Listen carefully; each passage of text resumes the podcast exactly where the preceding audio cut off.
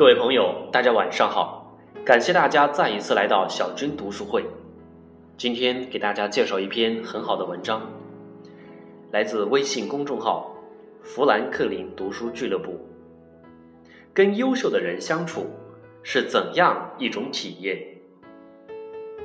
和优秀的人相处，给我最大的感受，就是你自己也会慢慢的变优秀。记得在大学大三那年，我们班从生物系转来了一个男生，穿的白衬衣、浅牛仔裤，一笑两个小酒窝，酷似张智霖。后来分到我们隔壁寝室，在他去之前，隔壁寝室简直就是一个生化炸弹研究室，各种泛黄的内裤和滴着黑水的袜子，每个人去他们寝室。第一句话都毫无新意，真臭。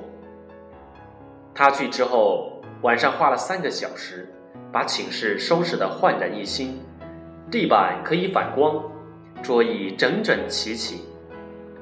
他们寝室的人从外面嗨完进门后，连忙说：“哎呀，不好意思，走错门了。”但是退出来一看门牌号，又揉揉眼睛。然后他隔两天。就拿拖把把寝室拖得干干净净，也没什么怨言，弄得他们寝室的人都不好意思。但是，他并非是那种基佬式的洁癖，他只是需要一个干净的环境而已。他每天早上七点钟左右起床，然后去操场跑步，跑个三五圈，回到寝室换衣服，再吃早饭。他一整天都精精神神的，我从未看到他表现出疲态。他跟每个人说话都很和气，脸上仿佛带着春风，带着微笑。如果有人找他帮忙，他一定会很热心的去帮助别人，直到把问题解决。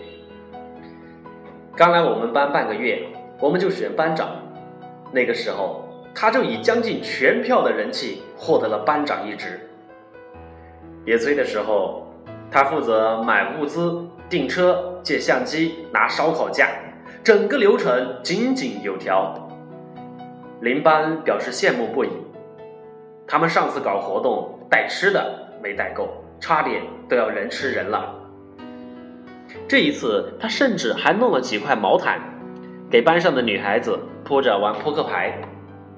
当时就有三个女孩表示以后要为他生孩子，而他只是腼腆的笑了一笑。篮球赛的时候，他身先士卒，又打比赛又当教练布置战术，拿了全校第二名，第一名当然是体育系，毕竟我们的体能跟不上。打完那一天，他请所有的队员吃了顿饭，说感谢大家的拼搏配合，成功失败皆骄傲。大家听了都很感动。他很慷慨，只要同学在超市里碰到他，他都会热情的请人家喝点饮料、吃点东西，弄得我们都挺不好意思的。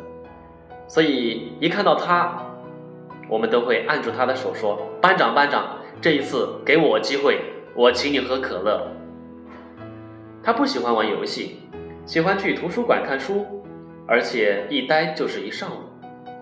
他的谈吐很风趣，和他交流简直如沐春风。我们班的班主任有事没事就爱叫他去办公室聊天。读到现在，你一定会觉得，他一定是哪个穷人家小山村里面杀出来的。其实并不是，他爸爸有自己的公司，他妈妈是武汉某医院的主任，家里资产保守估计有八位数以上。他完全可以像富二代一样开豪车泡美女，但是，他没有。他用近乎虔诚的态度对待生活，对人生的每一刻都如最后一刻一样的去珍惜。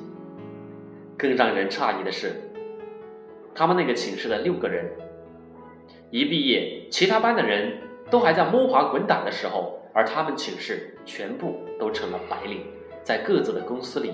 混得如鱼得水。